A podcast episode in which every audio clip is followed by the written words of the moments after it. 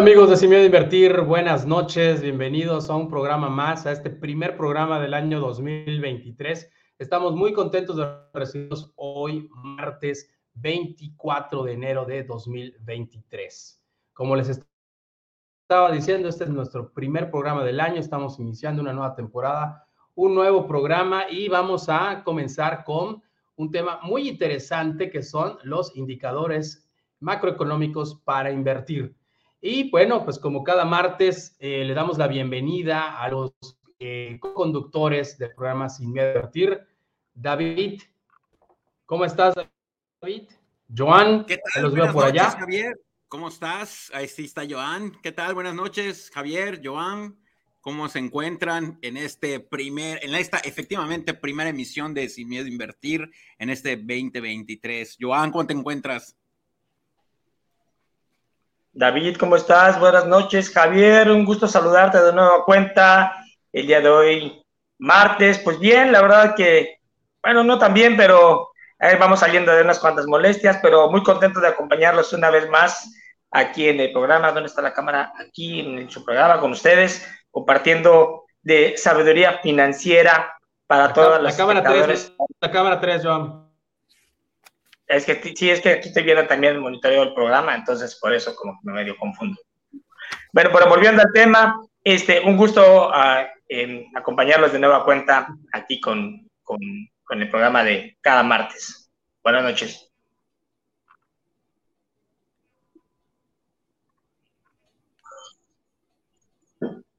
Estamos teniendo, no sé, David, si tienes también problemitas para o estás escuchándolo bien. A Joan, a ti te escucho bien, a Joan lo veo bien, así que no veo mayores problemas con, la transmisión en este momento. Bueno, dentro de lo que cabe. Pero a ti sí ya te, veo, te veo congelado, Javier, para variar, tu, eh, como, como es tradición en Sin Miedo a Invertir, tu internet siempre eh, nos da, nos hace una mala pasada. Ya la mera ¿Lo ves borrón? Es que, digo, la verdad es que realmente rompes un poco con la, con la dinámica del, este, del programa, Javier. Te pediríamos que para las próximas ocasiones pues, lo revises. A ver, espérame, espérame, espérame, espérame, espérame. Llevamos tres minutos transmitiendo y ya aventaste la primera agresión. ¿Tan temprano? La realidad es que si tú recuerdas la dinámica del, del programa de hoy la iba a llevar Javier y desafortunadamente no hace sus pruebas eh, pues para llevar a cabo la dinámica de hoy. Entonces, eh, pues ven la situación en la cual a estamos. A ver, David, a ver, a ver, vamos a, vamos a ver. las, las pruebas salieron bien. Eh, ahorita, lamentablemente, estamos teniendo unos problemitas, pero no sé si ya me están escuchando bien. Lisandro. Por cierto, bienvenido, Lisandro, al programa. Muchas gracias por ayudarnos también. Nuevamente. Es, internet que allá en, en, en las tiendas de autoservicio Simplemente no. Sí, sí, por favor no compren el internet de las tiendas de autoservicio. Ok, ok, Joan, ok, ok, Joan. Voy a seguir tu consejo. Muy bien, bueno, pues vamos a iniciar el programa. Necesito que me digan si, me escuchan bien. Eh, si no, estén, pues bueno, para, para que David estén. ¿Me escuchan o no? Bien. Te escuchamos, te escuchamos. Ah, perfecto. Perfecto. Bueno, pues vamos a empezar con los indicadores macroeconómicos para invertir. ¿Por qué les llamamos eh, indicadores macroeconómicos para invertir? Porque son indicadores macroeconómicos que tenemos que tener muy en cuenta cuando quisiéramos tomar decisiones de inversión. Eh, vamos a hablar de cuatro principales, luego si quieren podemos platicar acerca de otros, pero yo creo que son los más eh, destacados e importantes y me gustaría pues que Joan o David quisieran preguntar el primero, ya, ya habíamos platicado cuáles son. Joan, David, ¿con cuál que empezamos? Yo creo que empezamos con inflación, Joan, no sé cómo lo ves. Digo, es, es, el que más se conoce, Javier, y, es del que más, eh, al menos es el más popular y es el que marca tendencia siempre cuando se habla de indicadores económicos. Le, hemos platicado en diversos diferentes programas. Existen diferentes tipos de inflación, Javier, incluso cuando la ya tan mencionada reunión que, en la que participamos con el subgobernador, él hacía esta división de los diferentes tipos de inflación que, que regulan la economía de un país. No sé si quieres que arranquemos con eso. Me parece perfecto, Joan, porque además se publicó también la inflación eh, y hoy tenemos, este, pues, noticias súper recientes. Hoy se publicó la inflación de la primera quincena de enero, que resultó más arriba de las expectativas. Me voy a permitir leer una nota de Monex Casa de Bolsa acerca de la inflación. Eh, habla que el nivel general de precios incrementó 0.46% cuarto contra cuarto, muy por encima del estimado de analistas que era del 0.39%. Con ello, la inflación anual aumentó por tercera quincena consecutiva hasta 7.94%. ¿Qué quiere decir eso? Que de la primera quincena de 2022 a la primera quincena de 2023 ha habido un incremento de 7.94% en los precios. El índice general sin embargo, eh, mientras que la inflación anual subyacente, ¿cuál es la inflación anual subyacente, Joan? ¿Te acuerdas que, lo habíamos platicado? ¿Nos puedes comentar un poquito? No, Javier, no lo recuerdo, pero tú me puedes ilustrar con ello. Joan, ¿qué pasó? Bueno, la inflación eh, subyacente es nada más quitando algunos, eh, algunos elementos que dan mucha volatilidad, como los combustibles, gas, etcétera. Bueno, eh, bueno, quitando esos, eh, eh, la, inflación subyacente también subió a 8.45%, sumando 45 quincenas por arriba del límite superior objetivo, que ya estamos hablando de casi dos años. la quincenal fue 0.44%, mientras las expectativas del mercado eran 0.32%. ¿Qué es lo que sucede? El mercado ya esperaba que la inflación siguiera disminuyendo como ha sido la tendencia en las últimas quincenas. Sin embargo, en este mes de enero repuntó.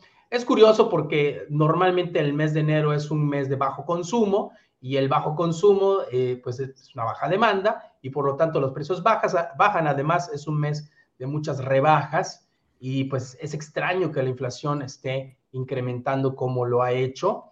Eh, y esto pues es preocupante. Bueno, vamos a ver y observar cómo continúa la inflación durante el resto del mes de enero. Sin embargo, si hay un foco rojo de alerta o un foco amarillo allí que nos indica que la inflación todavía no está controlada. La expectativa era que iba a seguir bajando, por lo tanto, ya las, los incrementos en las tasas de interés que vamos a platicar un poquito más al rato no iban a ser tan necesarias. Sin embargo, este dato que es muy importante y ahorita vamos a explicar más ampliamente. Bueno, pero vamos a empezar con qué es la inflación. ¿Tú, tú cómo o qué consideras que es la inflación, David? A ver, yo, para mí la inflación, lo voy a decir, tratar de decir en español y con mis propias palabras y con lo que yo entiendo, es esa alza descontrolada o desordenada eh, de los precios de bienes y servicios en general en un país o en una región. ¿Cuánto saqué, Javier? ¿Cuánto saqué? Porque digo, ya que Joan ya reprobó, eh, quiero saber cuánto, cuánto, no contestó, No contestó. Estamos viendo, es, increíble que después de cuatro años de estar hablando de estos temas no nos pueda contestar Joan, pero bueno, no hay problema, vamos a, vamos a este, tú, David, tienes un, 8. Oye, Joan, luce tu, tu taza que nos regaló Lisandro. Veo que la tienes por allá. Eso, muchas gracias, Lisandro. Este, yo le quitaría esa palabra que utilizaste, David, descontrolada. Realmente la inflación es el incremento generalizado, generalizado de los precios en un tiempo determinado. Es decir, los precios van subiendo y lo que hace el INEGI, que es el que calcula la inflación, pues es nada más medir cuánto ha sido esa variación en los precios. Eh, el Banco de México es el encargado de mantener el poder adquisitivo del peso, de nuestra moneda. ¿Y por cómo lo puede conseguir? Pues controlando la inflación. Esa es su, su meta principal del Banco de México. Ahora, ¿quién mide la inflación? Habíamos dicho, Joan. estamos en examen.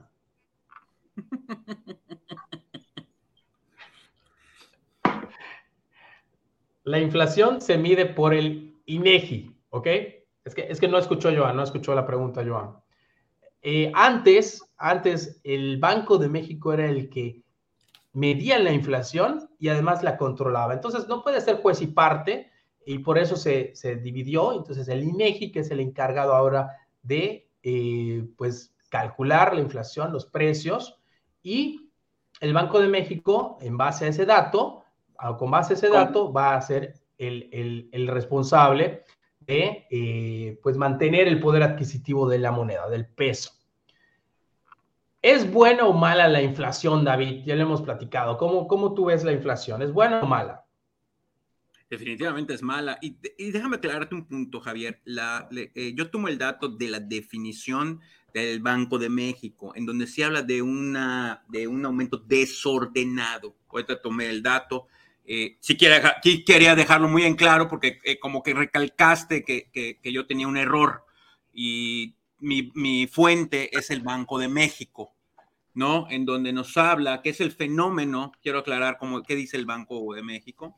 Dice, es un fenómeno que se observa en la economía de un país y está relacionado con el aumento desordenado de los precios de la mayor parte de los bienes y servicios que se comercian en sus mercados por un periodo de tiempo prolongado. Esa es la definición que nos da el Banco de México, Javier. Nada más para, para eh, ser un poquito este, precisos. Bueno, vamos a, vamos a ponerla, vamos a ponerte palomita, David, sé lo que querías, está bien, está bien, David, te vamos a dar esa palomita que querías. Ya veo, pues como eres maestro, pues te, te gusta estar haciendo este tipo de réplicas pero realmente es un, es un incremento generalizado, ¿ok? Eh, ¿Dices que el Banco de México está mal? Calcula la inflación, David. El banco la controla. No, no, no. La definición que nos da el Banco de México está mal, Javier. Bueno, ahora danos la, la definición del inflante. ¿La definición de qué, perdón? Tu internet está fallando nuevamente. De la inflación subyacente. No la tengo, Javier. De la inflación subyacente. ¿Qué, nos dice el Banco de México de la inflación subyacente? Pero a ver, antes de, que se sigan peleando, a ver, porque sí, ya, ya empezaron a decir mis quiero, quiero aclarar algo. Bueno, vamos, a eh, continuar. Tienes razón. Ya se había tardado, Joan, en entrar. Te tardaste en entrar, Joan. Sí, sí, sí, sí, sí. La verdad es que yo los estoy dejando aquí, pero mira, e, es importante que no nos salgamos del punto. Digo, la inflación, es, como tú, digo, me pareció escuchar y, acertadamente, lo, lo, regula el INEGI, cada cuándo se da a conocer. Ese sería un buen dato, saber cada, cada cuándo se da a conocer y cómo es que se determina a través de, de, las diferentes tipos Pero días, es importante aclarar esa, esa, parece que no, pero sí es algo importante. Si es algo realmente descontrolado, ¿por qué se puede llegar a disparar, Javier, de, de repente en un momento dado la inflación en un país? ¿Qué factores son los que están influyendo? Si hay factores macroeconómicos o solo todos son los factores que están adentro del país. Eso yo creo que no estaría tan descabellada la definición que da acertadamente David al decir que es algo desproporcionado Digo, porque es una realidad que, que se da de una manera eh, intempestiva en muchos casos, la inflación. A ver, también vamos a, comentar algo que había dicho David, que para él la inflación es mala, no. Eh, tanto que no es mala, que el rango de inflación del Banco de México es del 3%. Es decir, el Banco de México tolera que haya inflación. Y ese 3% tiene un rango entre menos, más menos 1%. ¿Qué quiere decir? Que la inflación en México, ah, para que esté controlada, debe estar ah, entre el 2 y el 4%. Bueno, ah, bueno, estamos hablando. Claro, o sea, sí, claro, claro, definitivamente. Medio kilo más que yo esté pasado de peso no está mal, está controlado, definitivamente. Pero si estamos hablando de la actualidad, estamos desbordados. Entonces, a ver, o sea, sé claro en ese punto, Javier, porque no, no, no, no estás diciendo la inflación no es mala. Ah, no, espérenme. La inflación se considera un factor favorable cuando está entre el 2 y el 3%, porque así no digas, no, no, no confundas a la audiencia. Porque entonces la inflación. de, la inflación de hoy, la inflación de la, pregunta, la, pregunta, aquí, Javier, David, entonces, la, inflación es un sinónimo de aumento de poder adquisitivo? A ver, no te escuché bien, Joan. Sí, la inflación controlada, regulada, ¿pudiese ser un sinónimo de aumento del poder adquisitivo de la moneda?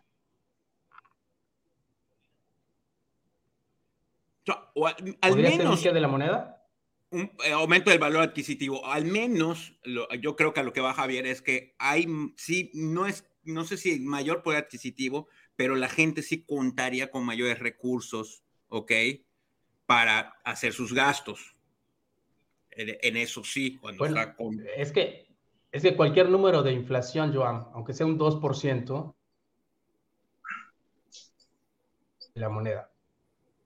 Te cortaste, te, estás cortando, no, no se escuchan tus, tus comentarios, se, se, cortan y te quedas congelado.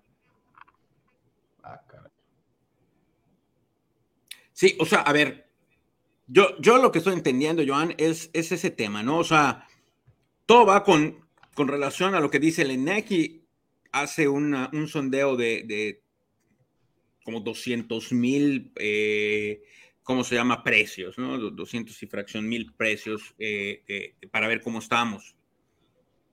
Y lo que dice Javier, bueno, la inflación, siempre va a haber inflación, pero es la inflación controlada. Ahora, cuando se descontrola o se desordena, es cuando ya no vamos a poder, por ejemplo, va a ser más difícil distribuir nuestros ingresos, viajes, pagar y todo eso. Estamos dando, estamos, dando vueltas en círculo. ¿Qué es lo que, qué es lo que realmente... agradecelo a David, agradecelo a David. ¿Qué es lo que realmente dispara la inflación? ¿O dónde entran estos términos, Javier, mientras buscas tu, tu modem para poder regular tu internet? ¿Dónde se puede llamar inflación, ¿por qué en algún momento se llega a llamar hiperinflación o en, su, o, en contraste? ¿Por qué en algunos casos, Javier, se llega a hablar de deflación? Espérame, espérame. Primero yo creo que habría que hablar de qué está la inflación. ¿Qué es lo que estabas diciendo? O sea, la inflación se puede dar desde si, por ejemplo, tenemos un, huracán o, hay un desastre natural o, lluvias continuas y demás que, por ejemplo, dañen eh, cierto sector agrícola, ¿no? Por alguna decisión de gobierno o como fenómenos como ahorita, ¿no? Eh, eh, el tema de Ucrania y, y este... Sí, efectos colaterales. La, inflación eh, está claro que viene también de diferentes factores. Lo que yo les comentaba al principio, puede ser unos factores macroeconómicos, como lo que acabas de comentar tú, la, guerra en, Ucrania, y, este, y bueno, esto ha traído eh, efectos eh, en todas las economías, en escasez de algunos productos y a la, a la escasez de algunos productos, pues por consiguiente también empiezan a haber este, escaseces en, en productos que eh, se desprendan para poder hacer diferentes, eh, perdón, diferentes productos que eh, ocasionen este tipo de escasez y a la vez que encarezcan estos, este, los productos y servicios. No sé si me expliqué, porque creo que no me expliqué muy bien. O sea, sí, pero sí, o sea, estamos diciendo lo mismo todos. Eh, eh, eh, el tema aquí, o sea, ¿cuál es tu pregunta real o cuál es la duda que tienes? No, yo no tengo ninguna duda. Lo que yo quiero es que platiquemos qué factores son los que ocasionan que la inflación sea de determinado o se comporte de una u otra forma. ¿Por qué en algún momento se puede llegar a disparar? ¿Por qué se puede determinar en, algún momento dado? Joan quiere saber por qué en Argentina la inflación es mayor al 70% ¿Y por qué en México pues es del 8%? Cuando tú hablas con un argentino y le dices, no, la inflación es altísima, está en 8%, me dicen, oye, Javi, pero pues, el 8% de la inflación mensual en Argentina. pero ellos son campeones del mundo y tú no. Y te dicen, Javi. habla, habla el que dice que nos estamos desviando del tema. Perdón, ofrezco una disculpa. Ok, gracias, Joan. Gracias, gracias, Joan. Déjate, por favor, distraer. Ok, bueno, eso es un mal manejo de la economía, Joan, lo que hace que la inflación sea de, esos tamaños, o sea, una hiperinflación, que estamos hablando de inflaciones de 30, 40, 50, 100, 150%, o como hubo este, en Venezuela de un millón por ciento, pues son temas ya más de la política económica, de mal manejo de las políticas económicas en el país, donde realmente la, la economía es un desastre. Eh, pero bueno, este, hay este, economías como la mexicana que están más responsables, eh, más responsable el gobierno, sin embargo, en México lo que estamos viendo principalmente son factores externos los que han afectado los precios y por lo tanto al incremento de la inflación, aunque también definitivamente que también hay efectos eh, endógenos que están provocando que la inflación pues siga en estos niveles altos, porque si estamos hablando que dijimos que de la inflación es del 2 al 4% y estamos del 8%, 7.94%, estamos hablando que estamos en el doble del máximo, que es lo que el Banco de México está poniendo como su límite. Por eso la inflación en México está muy alta y esa es la razón por la que vemos las tasas de interés, que ese será el siguiente tema, en esos niveles. Ahora, ahora, eh, la deflación, comentaste el tema de la deflación, Joan. El tema de la deflación es un problema mayor que la inflación, porque cuando tú tienes inflación, lo que haces es subir las tasas de interés, como estamos viendo, para irla bajando. Cuando tienes deflación, ya no puedes jugar con eso ya no puedes. Entonces las tasas empiezan a disminuir y hay tasas negativas cuando hay deflación, es decir, te pagan menos los bancos por meter el dinero con ellos. O sea, tú inviertes un millón y te regresan 950 mil, por ejemplo. Ahí sí pierdes dinero. Ahora, eh, estos efectos de deflación, como se han presentado en Japón principalmente, son muy dañinos porque imagínense, estás hablando de que eh, la gente siempre posterga sus compras. ¿Y por qué posterga sus compras? Porque dice, pues me espero, va a bajar el precio. ¿Ok? Porque estamos en un fenómeno de deflación y eso hace que no haya consumo. Y si no hay consumo, pues tienen los, las empresas, ¿cómo van a crecer? ¿Cómo van a crecer las utilidades de las empresas? El fenómeno de la deflación es muy malo también, Joan. ¿Qué es poco común? Es poco común. En México, por lo, por lo menos, no hemos tenido deflación eh, que se haya registrado. Bueno, entonces vamos a concluir para no cerrarnos en inflación. La inflación siempre eh, no es tan mala como dice David, eh, es buena siempre y cuando esté regulada en un porcentaje, vamos a llamarlo razonable, un 2, un 4% anual. Ya arriba de un 4% a un 8%, no es que nos estemos tirando de los pelos, pero sí es un foco rojo, es una alerta amarilla que tenemos que estar ahí eh, monitoreando y que el gobierno, en el caso de México, está tratando de regular con el alza de, de las tasas, que es el segundo indicador económico que vamos a tocar. ¿Es correcto? Es correcto, es correcto. Me ganó un 10. Yo creo que ya después de olvidar la, la, la inflación subyacente, yo creo que ya aquí merezco un 10. Sí, sobre todo haber dicho que David estaba mal. Me, daría like, pero todavía puedo, todavía tengo lastimada mi manita, entonces con este voy a darle. No se ha podido curar tu manita. No, caray, hoy fui, pero no me quisieron quitar los puntos que todavía hay que esperar. Pero ese es harina de otro costal. Toquemos el tema de las tasas de interés, que es un tema que le encanta a Javier tocar, las tasas con ese, no, no este tipo de tasas, ¿no? Ya, ya, ya me regañó bastante. Así es, Joan. Sí, y, es, y es importante tocar este tema porque están muy relacionadas con inflación. La inflación, platicamos, eh, pues es el incremento de los precios, ¿ok? ¿Y qué es lo que provoca la inflación? Que nosotros perdamos poder adquisitivo. No es lo mismo tener eh, mil pesos hoy que mil pesos en 2024, o no es lo mismo mil pesos en 2022 que mil pesos hoy. Si mantuviéramos los mil pesos que teníamos en 2022 al día de hoy, vamos a comprar menos cosas que nuestros mil pesos. Bueno, ¿cómo podemos ganar la inflación? ¿Cómo podemos hacer que nuestro poder adquisitivo se mantenga o incluso supere a la inflación? por medio de la inversión. Y ahí es donde vienen las tasas de interés. Eh, las tasas de interés eh, ahorita, eh, bueno, están, ya, ya hemos platicado, están arriba del 10%, ahorita les doy el dato exacto. El Banco de México es el que fija la tasa objetivo. Su tasa objetivo la fija en ocho reuniones que hace durante el año para poder establecer con base, entre otros factores, principalmente a la inflación, se fija de cómo anda la inflación para poder fijar esta tasa objetivo que actualmente es de 10.50%. Esta tasa es con la que vamos, eh, bueno, el Banco de México le presta a otros bancos, ¿ok? Esa tasa que fija es con la que le presta a Banamex, a BBVA, etc. Pero también sirve como referencia para poder este, fijar la tasa de CETES.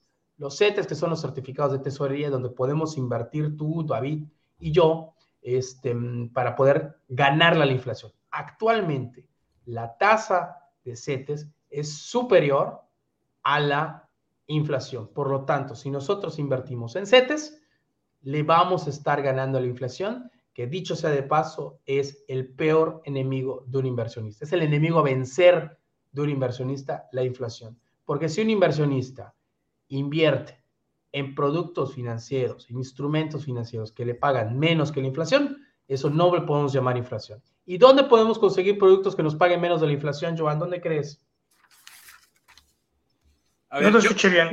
Yo antes, yo antes de eso, a ver, ¿qué son las tasas de interés? Porque Javier se fue de largo para variar y, elevó su, su, lenguaje y ya habló de CETES y demás, sin decir la definición de tasas de interés. Joan, sí, sí me gustaría que pudieras moderar un poquito porque el compañero David sigue con sus agresiones.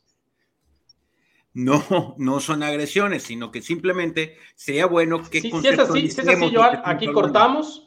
Si es así, Joan, aquí cortamos. No, no, no, no, David, por favor, modérate, modérate, por favor. No, no. De hecho, llevas como dos horas congelado, Javier. Por cierto, tu internet sigue fallando. Eso no es una agresión, eso es la verdad.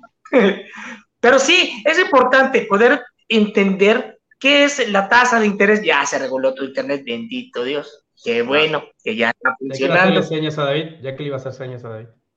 sí, sí, sí. Recuerda que este programa también es familiar. Entonces, eh, no. Es familiar y afortunadamente no tiene risas grabadas. Pero bueno, es importante eh, lo que dice David.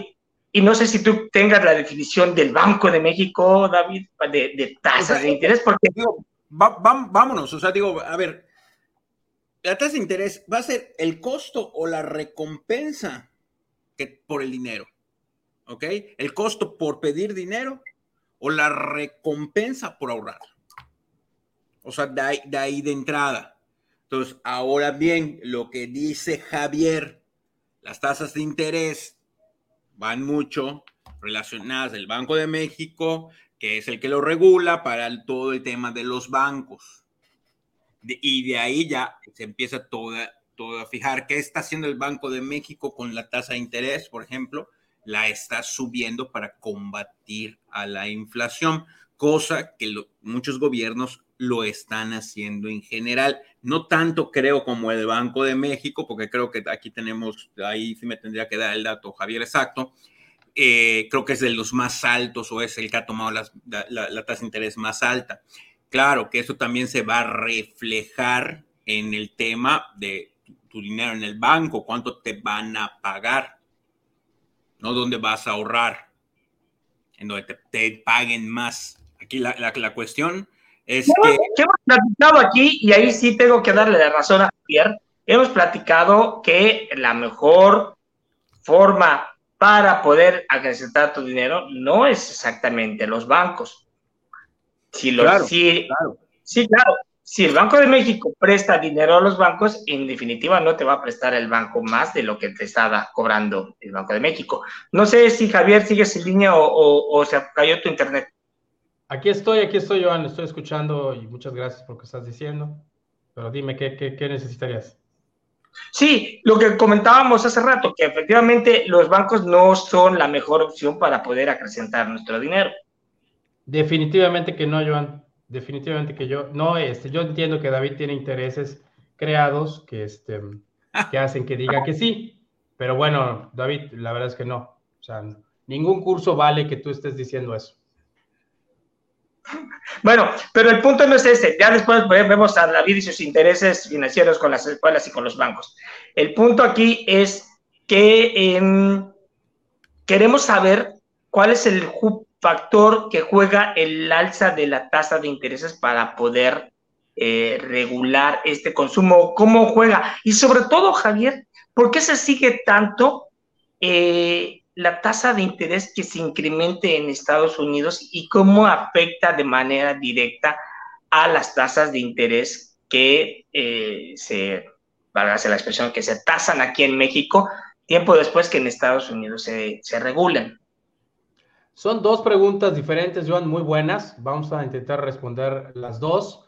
La primera pregunta es que, ¿por qué sube el Banco de México las tasas de interés? ¿Verdad? Esa es la pregunta. Bueno. Sí, claro. Eh, principalmente lo hace para controlar la, inflación, para poderle bajar un poco eh, ese incremento que se esté dando. ¿Y por qué? ¿Por qué lo hace eh, o, qué efecto tendría que incremente la tasa el Banco de México? Al incrementar la tasa, el Banco de México lo que hace es incentivar el ahorro, desincentivar el gasto, porque pues si tú compras y con tarjeta y lo haces a crédito, te va a costar más por los intereses.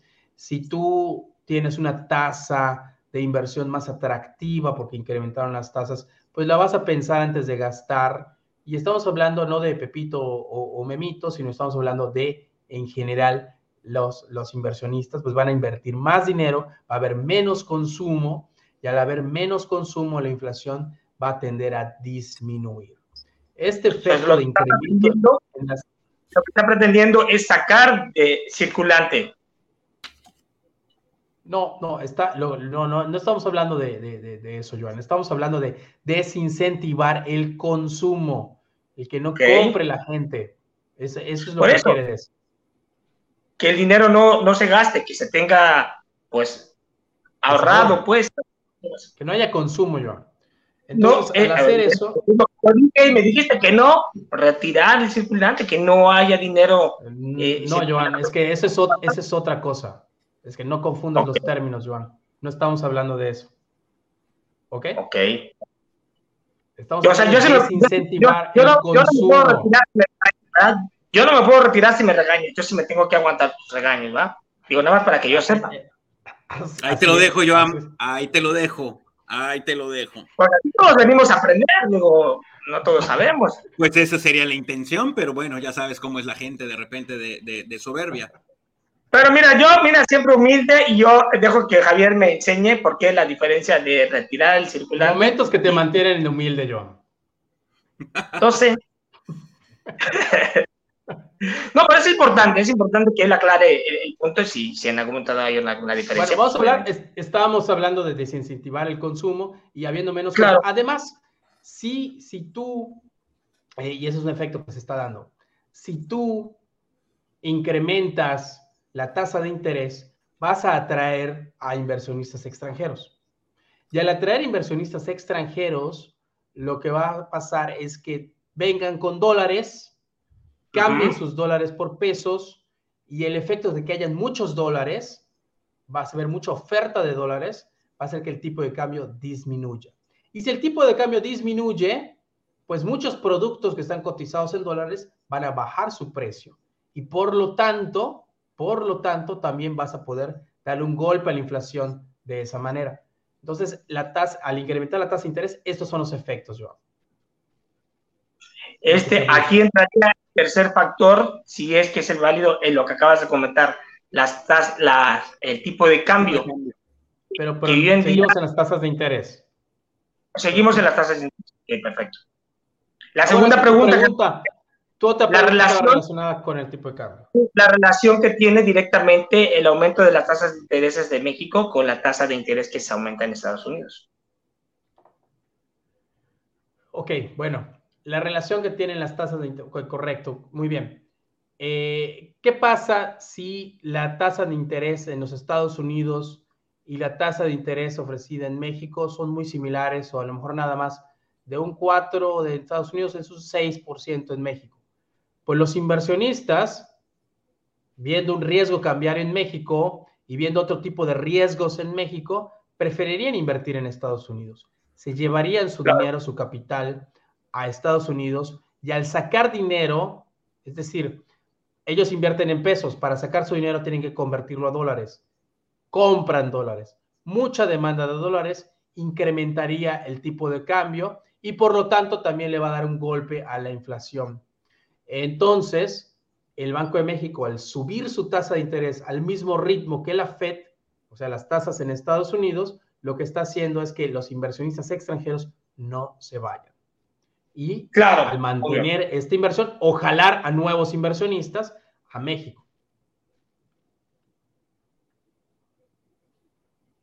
David, te veo muy pensativo. No, es que está bien y estoy, eh, estoy analizando y para analizar. Gracias, David, gracias.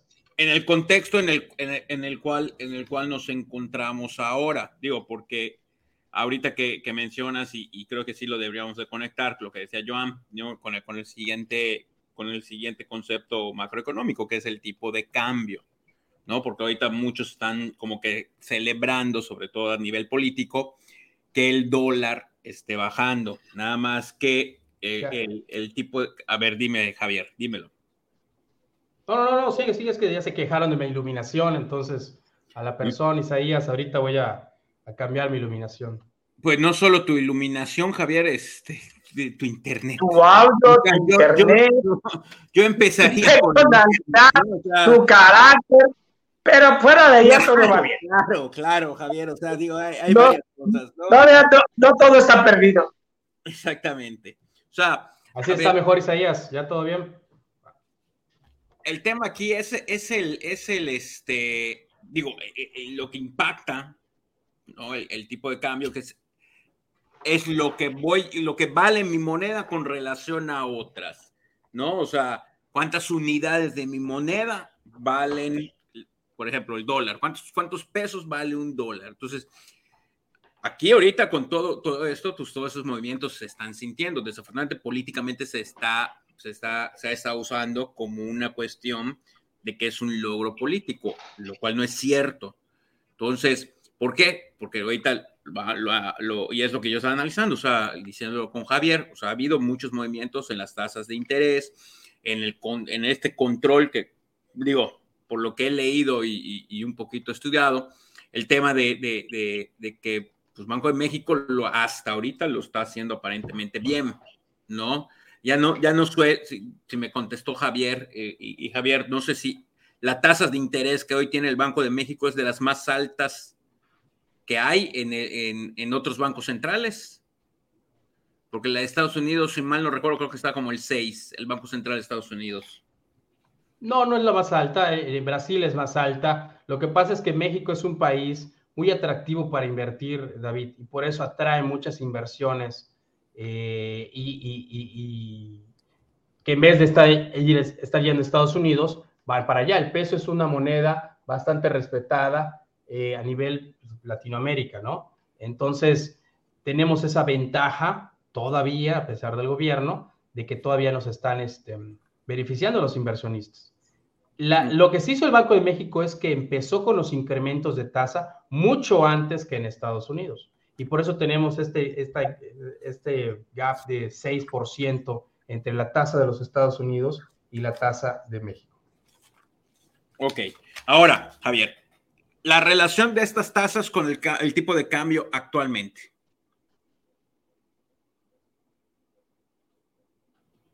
La relación de las tasas de interés con el tipo de cambio actualmente. ¿Esa es tu pregunta? Esa es mi pregunta. Ok. Las tasas de interés, la tasa de interés que tenemos tan alta, es una tasa de interés récord eh, en, en, México. Desde que se está midiendo así, no se había tenido esta tasa tan alta. Es un bueno, desde que la fija el Banco de México es el 10.50%, no se había dado. ¿Y qué es lo que pasa? Lo que ya explicamos hace un momento, que los inversionistas extranjeros, al ver que México es un país eh, donde el riesgo es eh, si bien es cierto que es mucho más riesgo que en Estados Unidos, pero vale la pena ese riesgo por la tasa, esa sobretasa que se está pagando en México, que es del 6%. Eh, Tú ponle números, David. Si inviertes un millón de dólares en un año en Estados Unidos, tendrías, eh, ¿cuánto, David? 40 mil dólares. Si inviertes en México, tendrías 105 mil dólares. Entonces, bueno, eso es, eso es muy atractivo. No estás hablando del 2.5%, perdón, 2.5 veces más que en los Estados Unidos. Y por lo tanto, los inversionistas. Y que además ahorita le está pagando un, un, este, eh, un beneficio cambiario, porque si ellos quisieran comprar dólares para salirse, pues están muy baratos los dólares. Igual allí ya tuvieron una ganancia.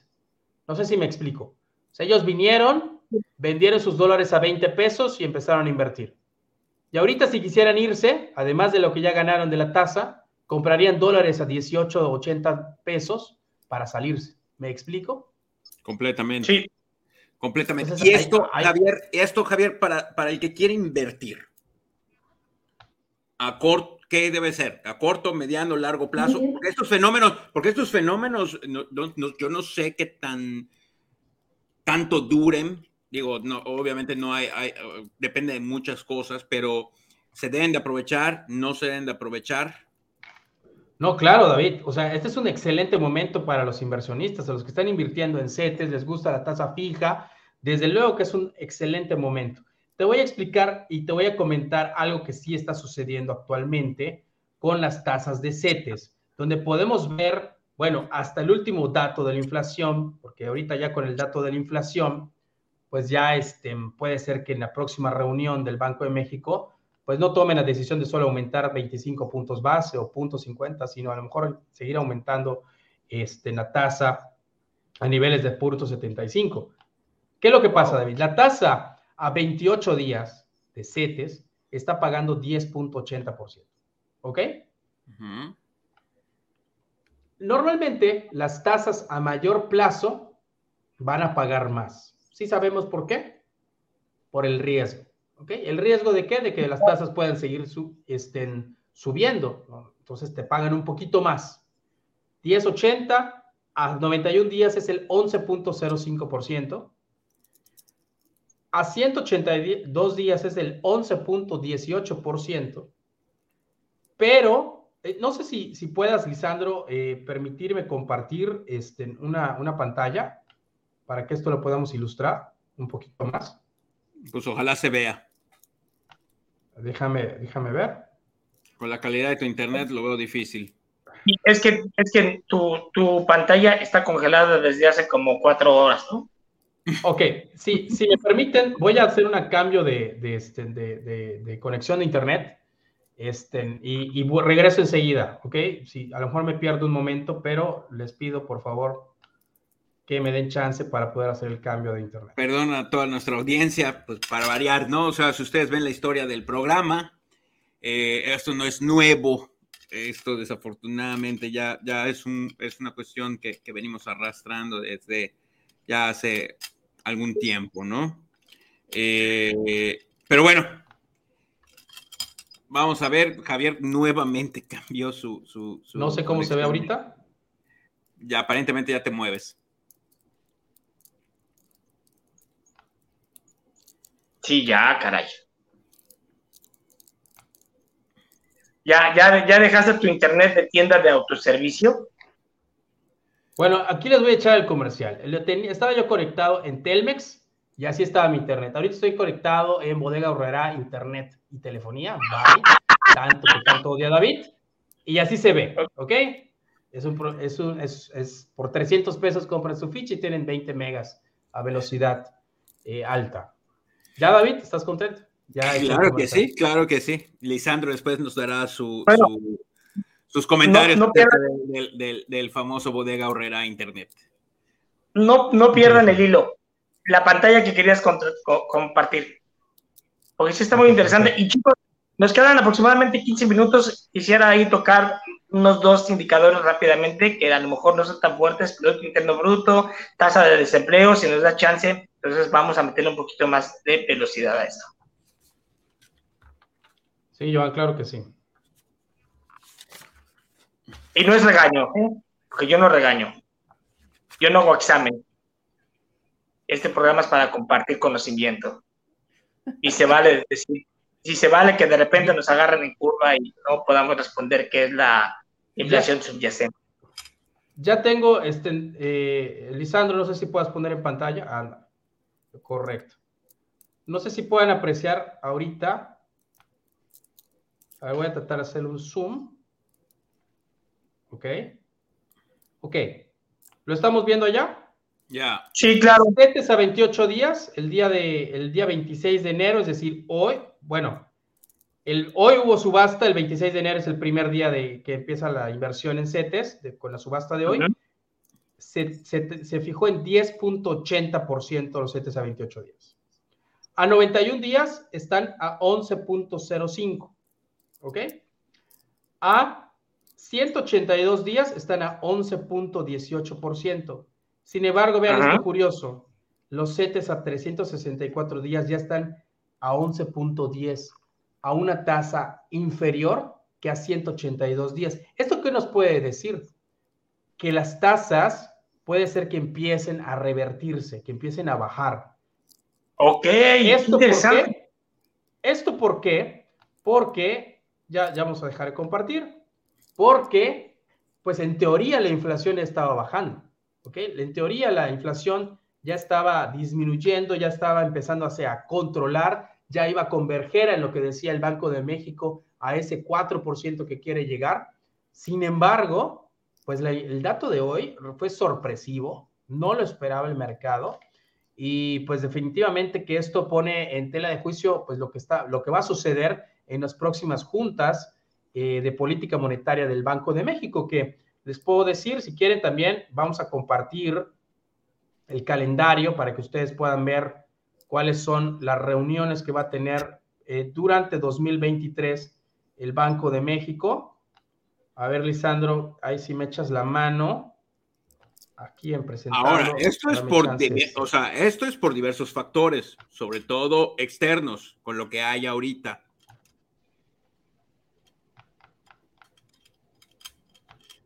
¿De por qué la inflación estuvo más alta de lo que se esperaba, David? y en pues, pues, general estos movimientos, el que parecía que iban a, que parecía que iba a bajar las tasas, pero a la mera hora aparentemente no. No, la inflación, o sea, las tasas sí, bueno, las tasas aparentemente iban a bajar, ¿por qué? Porque la inflación ya estaba yéndose para abajo. Pero no va a pasar. no está pasando, claro, aparentemente no está pasando. Aparentemente no. La siguiente reunión del Banco de México es el 9 de febrero. Y ese día vamos a ver en cuanto incremente. Yo creo que pues ese mismo día debe publicarse la inflación.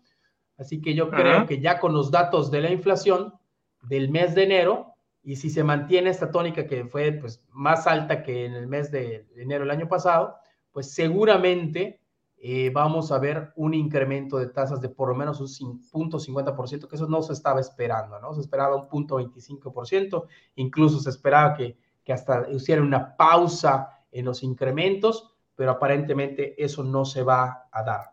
También es importante eh, pues tener en cuenta cuándo son las reuniones de la, de la FED. La FED es el equivalente del Banco de México en los Estados Unidos, que las reuniones son, normalmente son más parecidas eh, que, en, México. Estoy ahorita buscando cuándo sería la, la reunión sería el primero de febrero sería la reunión de la FED, o sea, ya estamos hablando de la próxima semana y ahí vamos a ver si en ese momento deciden incrementar la tasa y ojo, porque con base a ese dato, más la inflación en México, es como se va a tomar la decisión el 9 de febrero de si se siguen incrementando las tasas o no.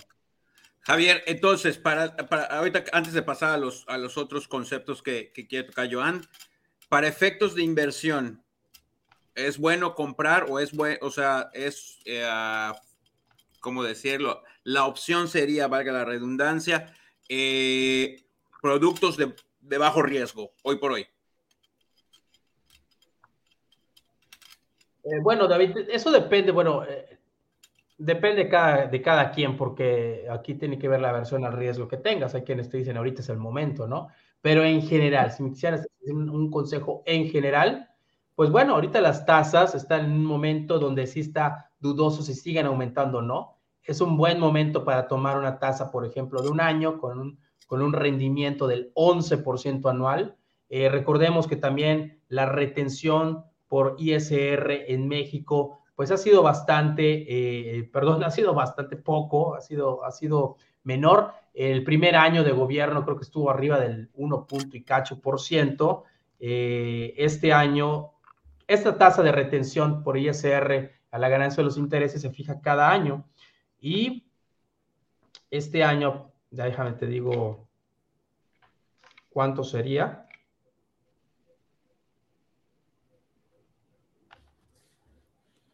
es, es 0.08% lo que se estaría reteniendo de, impuestos sobre la renta. O sea, es muy poquito lo que se le quitaría a los intereses eh, que tú ganes por, por CETES, ¿ok? Eh, pero disculpa, no sé si te respondí la pregunta. Ah, bueno, ¿cuál sería la, la decisión? Sí, sí, definitivamente que una tasa del 11%. Bueno, vamos a, vamos a poner esto sobre la mesa, David.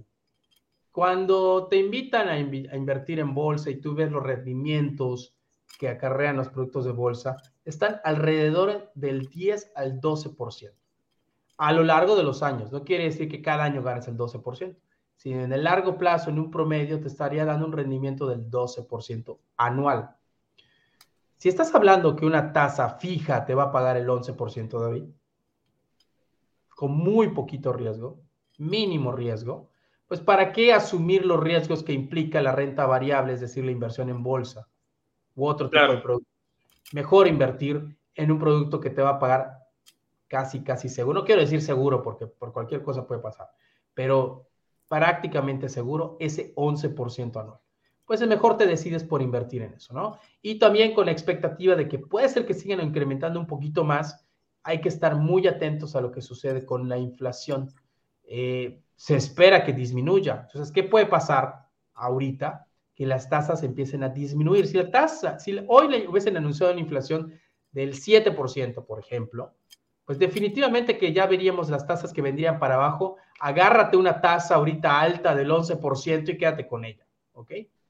Entonces, vamos a, decir que en general, sí es un muy buen momento, David, de agarrar una tasa, perdón, una tasa fija en CETES, idealmente a un año, para que amarres esa tasa. Ok, ok.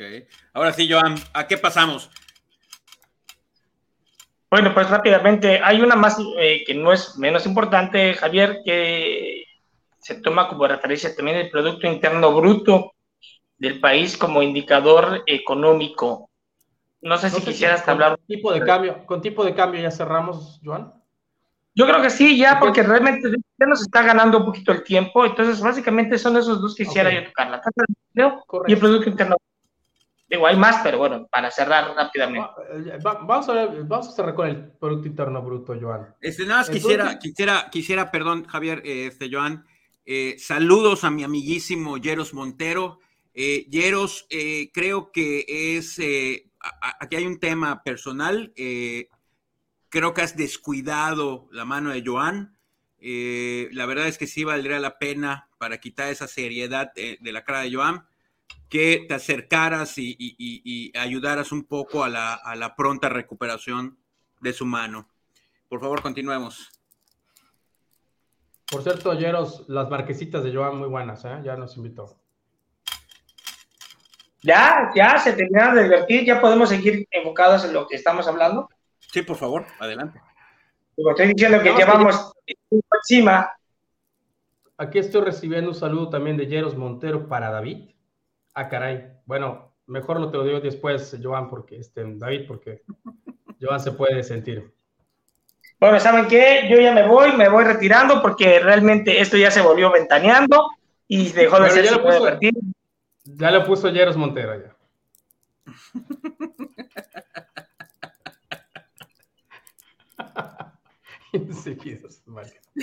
Bueno, vamos. Por favor, continuemos con el Producto Interno Bruto. No sé qué te hizo este, Jeros, pero no andas muy feliz con él, Joan, se ve en tu cara. Bueno, vamos a platicar del Producto Interno Bruto. Este, espero que ustedes puedan limar sus asperezas después del programa. Bueno, después de ver todos estos, estos eh, indicadores macroeconómicos, vamos a tocar el tema del Producto Interno Bruto. Se ha manejado mucho que en este año va a haber recesión. No sé si lo han escuchado. Completamente. Claro. ¿Qué sería una recesión? ¿Saben qué sería una recesión? No. Sin, entrar en, términos eh, de que si un trimestre, dos trimestres, o sea, que la economía disminuya, ¿ok? De lo que ya teníamos, que sea menor. Que sea o sea, el crecimiento, económico. Okay. Negativo. Un crecimiento. ¿Qué es lo que mide el Producto Interno Bruto? Pues toda la, la, cantidad de productos y servicios que se producen en un país, ¿ok? Es el Producto Interno Bruto, así se mide la economía.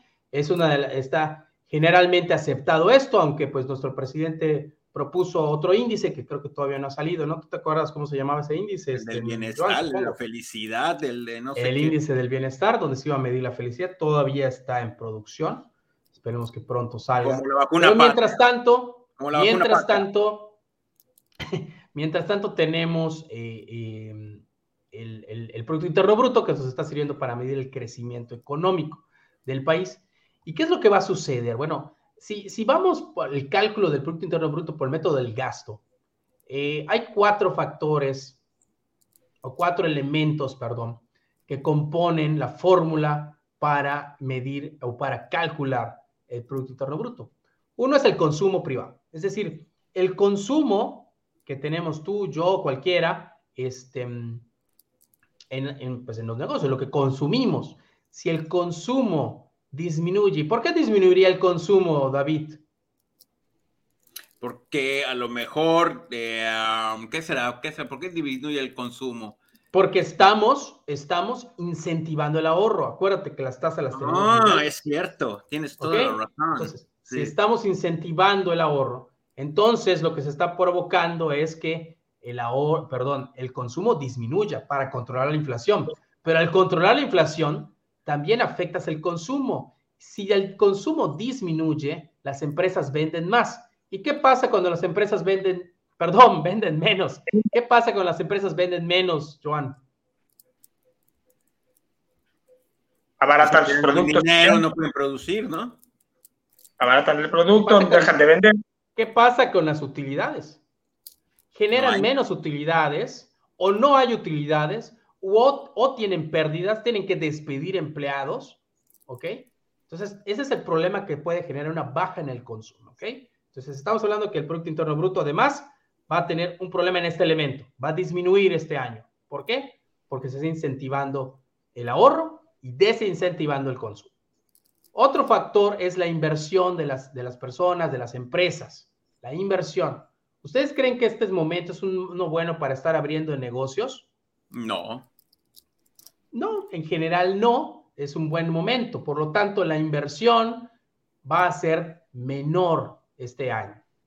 Otro de los elementos para medir es el gasto público.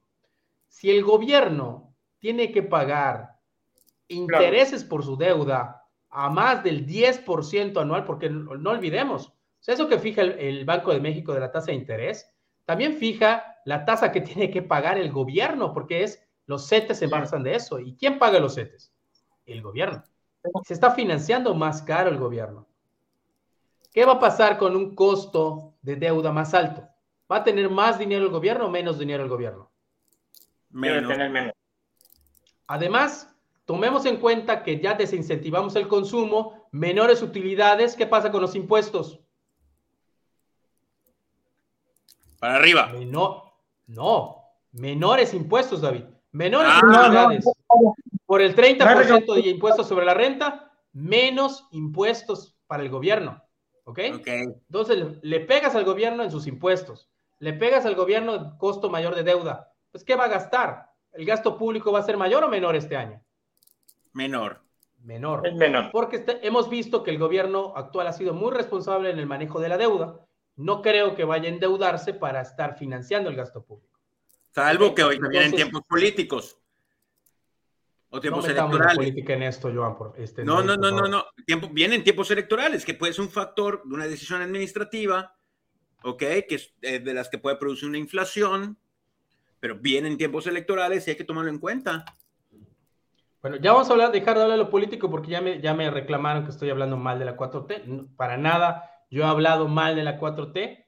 Eh, al contrario, hemos dicho que ha sido muy responsable en el gasto, eh, bueno, en no endeudarse, ¿no? No, no nos endeudamos. No endeudarse tanto, en no dilo bien, en no endeudarse tanto. A ver, David, tú querías que durante la pandemia el gobierno se endeudara. ¿Te acuerdas? Tú querías que pidieran Ok. ¿Qué pasaría hoy con las tasas de interés a esos niveles? Estarían de lujo, estaríamos ahorrando más. No, estaríamos pagando intereses sobre esas deudas adquiridas, David. pero a ver, pero a ver, con la no, pero bueno, a ver, pero vuelvo a lo mismo. Simplemente no doblas tu manita.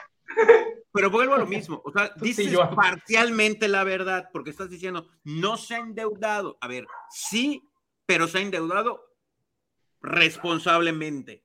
O sea, no digas no se ha endeudado, porque estás mintiendo.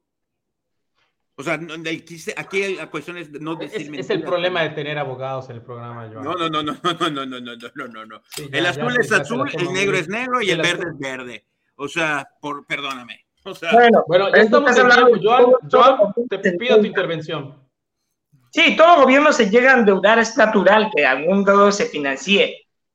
Claro que está endeudado. Pero hay nivel de endeudamiento, estamos viendo, acabamos de decir en una hora de programa, pero el señor está mintiendo y no, no debe de mentir en el programa.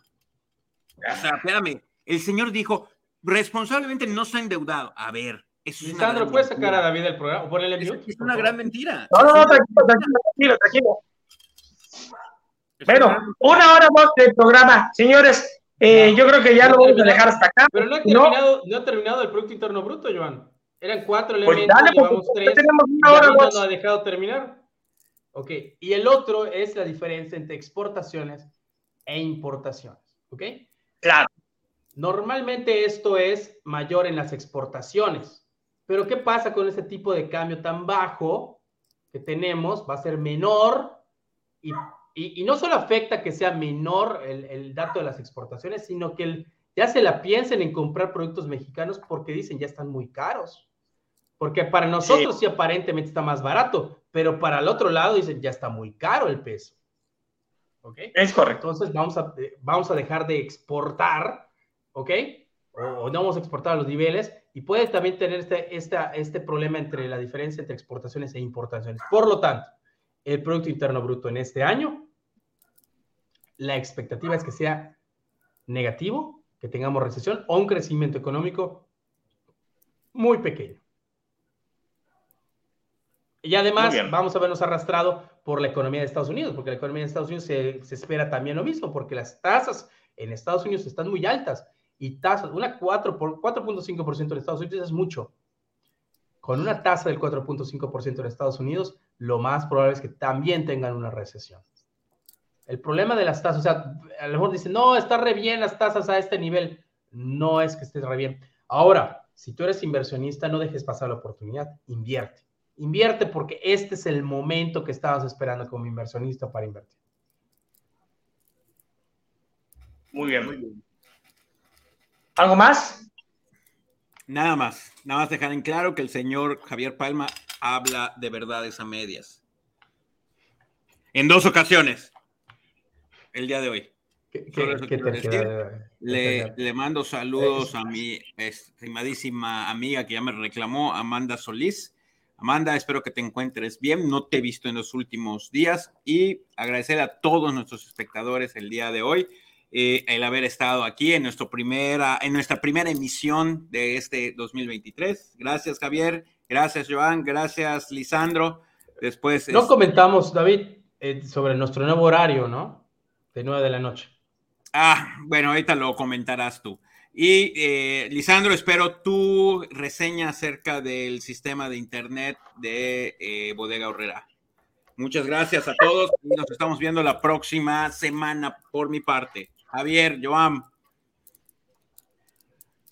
Joan. Pues nada, digo, quedamos ahí pendientes con algunos más. Creo que tocamos los más importantes. Eh, cualquier duda, no duden en escribirnos aquí en la página de internet. Estaremos eh, dichosos de poderlos, de poderlos apoyar. Eh, manden sus comentarios a través de la página, a nuestras redes sociales también, o directamente aquí a las redes sociales de Sin Miedo Invertir. Muy contento de, una vez más de participar en, este primer programa de este 2023.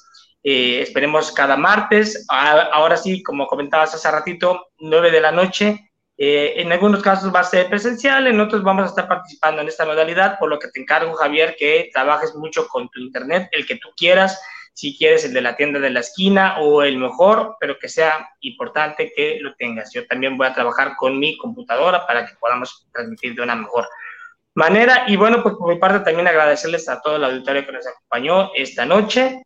Eh, y bueno, pues Javier, te cedo la palabra. Si pueden poner el último comentario, por favor, que, uno de nuestros eh, amigos que nos está viendo eh, comentó. Se lo pueden poner en pantalla, Liz, por allá.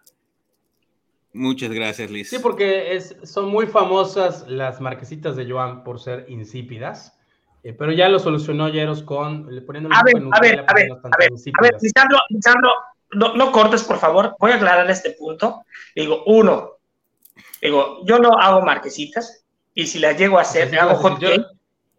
Y la diferencia es que mis hot cakes sí tienen sabor, ¿ok? Sí, ya esa era la duda, porque mucha gente decide de qué hablan. Yo les hace unos hot cakes, los hace gorditos, pero no tienen sabor, ¿ok? Y los míos, según él, dice que mis hot cakes son delgaditos, pero los míos sí tienen sabor. Esa es la única diferencia. Innecesaria la explicación, no nos deja no, más innecesario, hicieron un comentario no hicieron un comentario sin miedo a invertir, no sin miedo a cocinar, así que por favor dejen de poner este tipo de comentarios. Punto. Ahora sí, te cedo la palabra porque ya son las. Espero, Yeros, espero, Yeros que puedan aclarar sus problemas este, personales. Ya veo que Joan. Es la mano, Yeros, es la mano, por favor. Vamos a hacer una cosa Vamos a hacer una cosa, una cosa. Saludos también al burrito. No se pierdan también las transmisiones de los muñecos Mid. Si quieren estar eh, enterados de todas las carreras, el mundo las carreras, denle like a la página de los muñecos Mid. Ahí van a ver a Bullo y a, Burro y a Gallo transmitiendo todas las carreras. Pequeño comercial. Y vamos a invitar un día a Yeros para que nos hable de planes de financiamiento de telefonía y de internet y vamos a aclarar este punto en un pequeño sketch de unos cinco minutos. Eso será antes de que termine. Pues ya podemos terminar, Joan, porque pues no nos dejas. Ya, adelante. querías cortar. Ok. Pues muchas gracias a todos, muchas gracias David, muchas gracias Joan, muchas gracias Lisandro por apoyarnos y también por haber este, pues, hecho este, que funcionara eh, Internet Byte. Muchas gracias a Nuevo Walmart de México por esta, esta conexión que nos regaló hoy, que podemos este, nosotros tener la, transmisión gracias a, a, Nueva Walmart de México. Pues bueno, esto fue Sin Medio Invertir. Eh, si crees que la capacitación cuesta, prueba con ignorancia. Eso, nos vemos hasta la siguiente semana.